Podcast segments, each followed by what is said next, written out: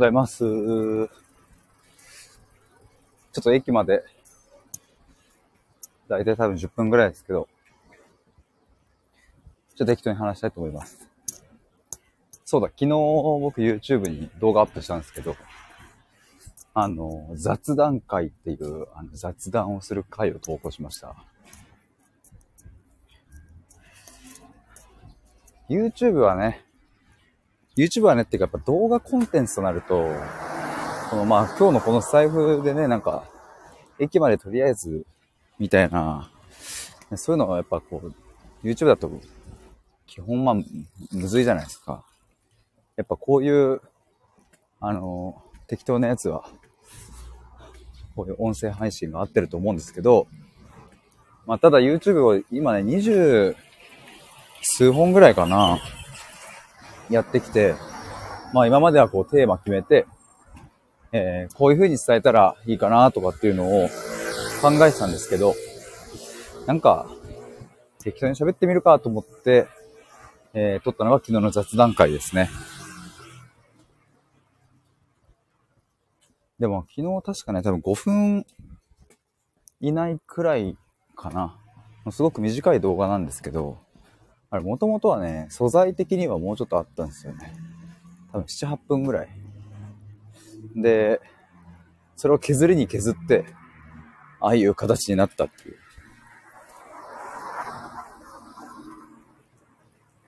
で、まあ昨日の動画の中でもうちょっと言ってたんですけど、あの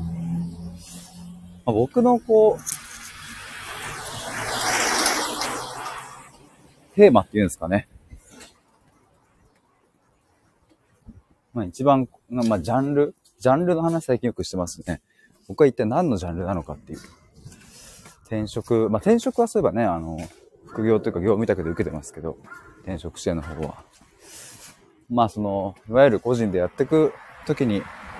キャリア相談とかね。まあ保険の相談とかやってる人もいますね。とか、まあクリエイティブの方のデザインとかの支援をやってる友達もいますし、それこそミシェルさんは恋愛？相談だし、みたいな、僕のその、まあジャンルで言うと、一体どの辺なんだろうな、みたいなのを最近よく話してるんですけど、まあ昨日、ちょっと動画の雑談会でも話した通り、やっぱ家族っていうところがすごくキーにはなってくるかなというのを、昨日ちょっと知り合いとも話して、やっぱそこだな、みたいな。まあ、というのもね、僕はあの、今は家族の悩みをとかっていうふうには言ってないですけど、まあ、結局クライアントさんと話すのってそこなんですよね。家族のこと。で、それは、今の家族がとかっていうよりも、まあ昔、親にこんなこと言われたとか、まあそういうことも結構多いし、まあでも今の、例えば旦那さんがとか、まあそういう、今の彼氏がとか、まあ彼氏、まあまあ、まあ家族と言っていいよね。まあ血のつながりはないにしても、まあ、家族みたいなもんですけどね。まあ、そういうのがまあ多いですけど、多いですけどっていうか多いので、まあ、結局そこにたどり着くんですよね、なんか。で、まあ、やっぱり僕もその、何か人生を前向きに変化させるってなると、まあ、家族とのその何？家族、家族を変えるわけじゃないですけど、家族の話はやっぱり必須だよな、過去に遡ったりとかしつつ、何かしらみんな持ってるのでね。で、どうして僕が、まあ、それ、そのジャンルというかね、それができるのかといえば、あの、そう、昨日ね、その知り合いとも話してて、もうすごいハッとしたんですけど、僕その、家庭内での役割が異常なほどあったっていう。だから僕母親をやったことないけど、母親の気持ちがすごくよくわかるのは、あの、やっぱりね、あの、僕の母が癌になってから、もう毎週一回必ず対話してたし、まあ、そこで気持ちをね、聞くわけですよね。で、過去の話もめちゃくちゃ聞きました。し、母親が亡くなった後も、うん、母親がお世話になった病院を、まあ、僕と弟で、あの、ちょっとお菓子を持ってったり、お礼で回ったんですけど、その時も、その、先生とかから、あと美容室も行きましたね、母親の。そういうところから、いや、お母さんこういうことしてたよとか、なんかそんな話とかを聞いたり、まあ涙を流しながら、いや、お母さんほんと素敵な人だったよって言ってくれた病院の先生とかもいて、看護師さんとか。なんかそういうのを見てるとね、やっぱ母っていうものが、なんかこう、客観的にも見れるし、まあ自分自身もそういう気持ちが分かったし、まああともっと言えば、まあ今はちょっとこう綺麗な話ですけども、こうもうちょっと、あの、ドロドロした話で言えば、まあ僕は幼少期から、えー、親はいるけど親の役割をしている、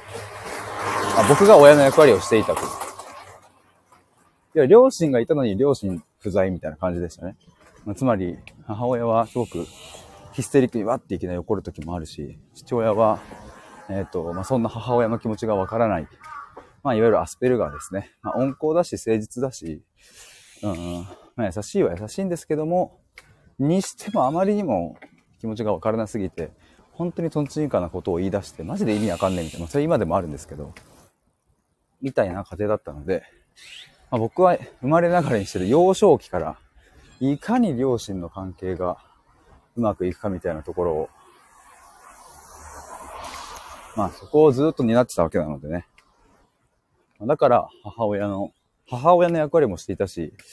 えー、父親の役割もしていたし、えー、そして僕は三兄弟の真ん中なので、えー、兄貴でもあり弟でもあると。うん、そして兄貴は途中で失踪しているので、まあもう戻ってきたんですけども、まあその失踪期間中はやっぱり僕はこう長男としての